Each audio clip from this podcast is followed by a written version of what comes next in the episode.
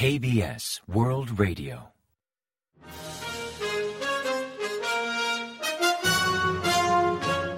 Informativo de KBS World Radio. Bienvenidos un día más al informativo de KBS World Radio. Les habla Javier Castañeda y tras el saludo les avanzamos los principales titulares del día 27 de diciembre. El gobierno impone sanciones adicionales contra ocho norcoreanos. Corea del Norte comienza la sesión plenaria de fin de año. Seúl intenta asegurar los contratos de defensa firmados con Polonia. El gobierno valora incluir un recuento manual de votos en el sistema electrónico.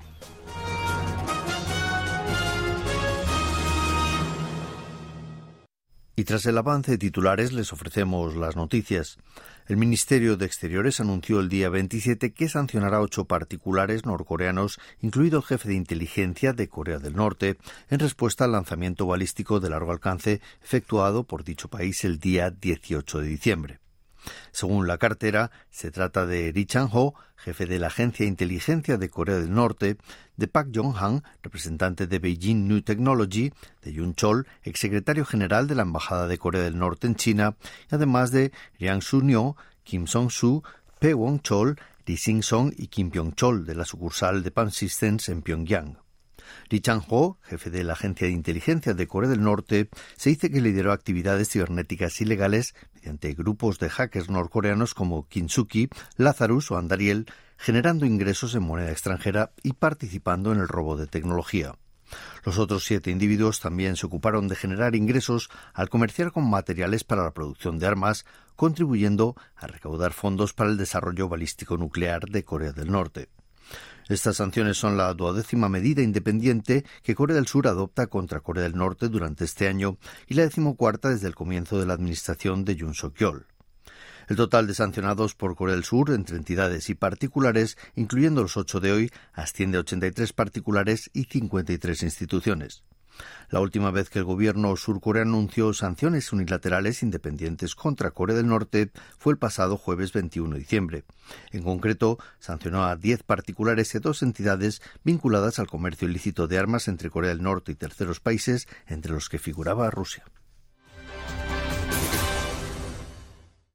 Corea del Norte comenzó el día 26 la reunión plenaria de fin de año donde participa el líder Kim Jong-un. Convocada por el Partido de los Trabajadores de Corea del Norte, la sesión busca hacer balance de las actividades del año que termina y fijar las directrices del próximo año.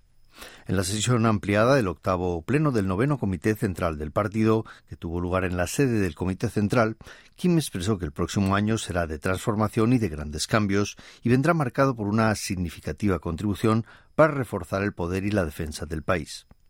Durante la sesión abordarán temas importantes como revisión de las políticas del partido y del Estado, la ejecución del presupuesto nacional, el borrador de presupuestos para el próximo año y otros temas sobre reforzar la función de liderazgo del partido durante 2024. El último día el propio Kim expondrá las conclusiones, mientras que los medios estatales divulgarán su contenido en el mensaje de Año Nuevo. El régimen norcoreano lleva celebrando estas reuniones plenarias desde el año 2019 y siempre cuentan con la presencia de Kim Jong-un. Corea del Sur intenta que el cambio de gobierno en Polonia no afecte a los contratos de venta de armas firmados con el gobierno anterior. Según comentó a los medios una fuente de exteriores el martes 26, Seúl mantiene estrechas consultas por vía diplomática con su contraparte polaca en un intento de dejar los contratos firmados al margen de variables políticas. Agregó que por el momento no hay indicios de cancelación por la llegada de un nuevo gobierno a Polonia. Corea del Sur firmó varios contratos de venta de armas y equipamiento militar con Polonia por valor de 17.300 millones de dólares y se estima que en 2024 podrían aumentar a 13.000 o 14.000 millones de dólares. Donald Tusk, el nuevo primer ministro polaco, declaró el pasado día 12 que respetaría todos los contratos de compra de armas suscritos por el gobierno anterior, salvo aquellos vinculados a posibles casos de corrupción. Pese a todo, por el momento se ignora si los contratos firmados con Corea del Sur se verán afectados. El Gobierno valora añadir un recuento manual de votos al sistema electrónico en vigor para aumentar la transparencia electoral de cara a los comicios del próximo mes de abril. Hasta la fecha, después de que una máquina clasifique las papeletas válidas, eran nuevamente examinadas por otra máquina mientras que los funcionarios electorales inspeccionaban todo el proceso. Pero la reforma implica que durante el escrutinio los funcionarios comprobarán a mano cada papeleta una vez más entre el proceso de clasificación y el del recuento de la máquina. La introducción del recuento manual busca aumentar la fiabilidad y la transparencia del proceso de escrutinio. Aunque la Comisión Electoral Central afirma que la precisión de la máquina clasificadora de votos ha quedado demostrada tras numerosas disputas electorales, afirmó su intención de añadir ese paso por las continuas sospechas de fraude electoral. En tanto, se informa que la Comisión Electoral está considerando la posibilidad de otorgar acceso a las urnas y papeletas de votación tan solo a los funcionarios públicos. En el extranjero, países como Alemania, Francia, Canadá, Suiza o Taiwán ya han abolido total o parcialmente el recuento electrónico los últimos años para evitar hackeos o fraudes electorales. Corea del Sur ha prohibido exportar a Rusia equipos que puedan ser usados con fines militares como maquinaria pesada o excavadoras y automóviles de más de 2.000 centímetros cúbicos. Según anunció el miércoles 27 el Ministerio de Industria, Comercio y Energía, en sintonía con las restricciones comerciales internacionales hacia Moscú, ha ampliado la lista de bienes sujetos a autorización antes de su envío a Rusia. En el listado figuran 1.159 bienes, incluidos 682 más, tales como maquinaria pesada de construcción, baterías secundarias y repuestos para aviones. También concretaron la descripción de los vehículos cuya exportación a Rusia requiere de permiso previo, detallando la cilindrada en vez del precio. Considerando el notable aumento de exportaciones de coches de segunda mano desde Corea del Sur hacia Rusia, que superó el 700% entre 2021 y 2022, se prevé que las nuevas medidas de Seúl bloquearán dichas transacciones.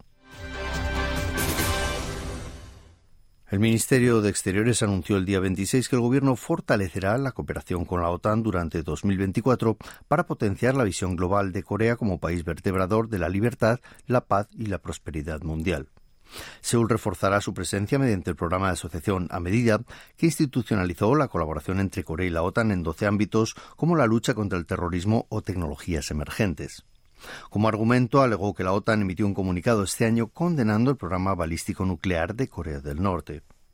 Además, desde el año pasado, la OTAN ha reforzado sus relaciones con Asia-Pacífico y en concreto con países como Corea y Japón, tras invitarlos a la cumbre de la OTAN por segundo año consecutivo.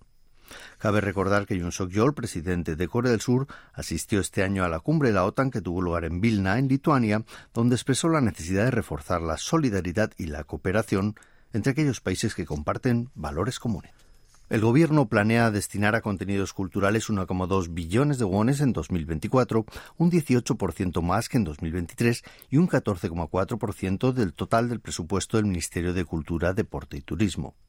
Prioritariamente dicha partida se destinará a créditos para pequeñas y medianas productoras en concepto de ayuda para proteger la propiedad intelectual y también para exportar contenidos.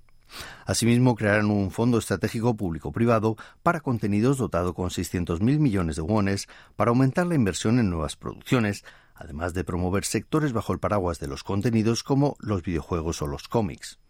En cuanto al cine, el gobierno ha asignado 73.700 millones de wones, 400 millones más que en 2023, dinero que destinará a completar el Fondo de Desarrollo Cinematográfico a punto de agotarse ante el estancamiento del sector por la pandemia.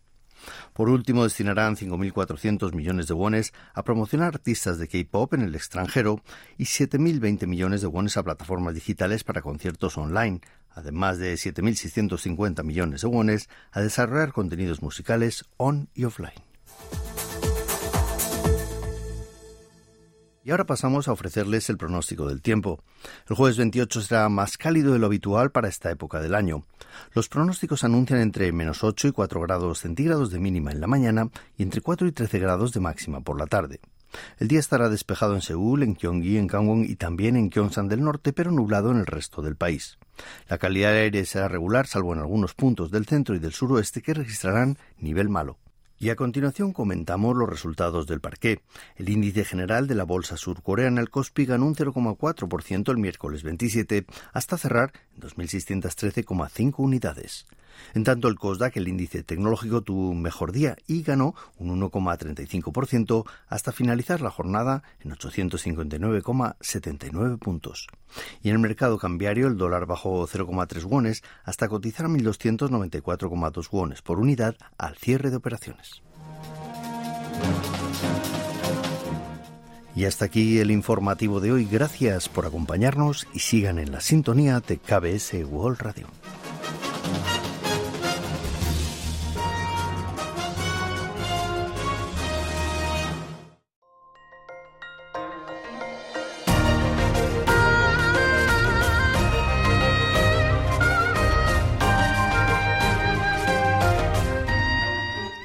KBS World Radio, todo sobre Corea. Envíe sus sugerencias y comentarios a spanish.kbs.co.kr.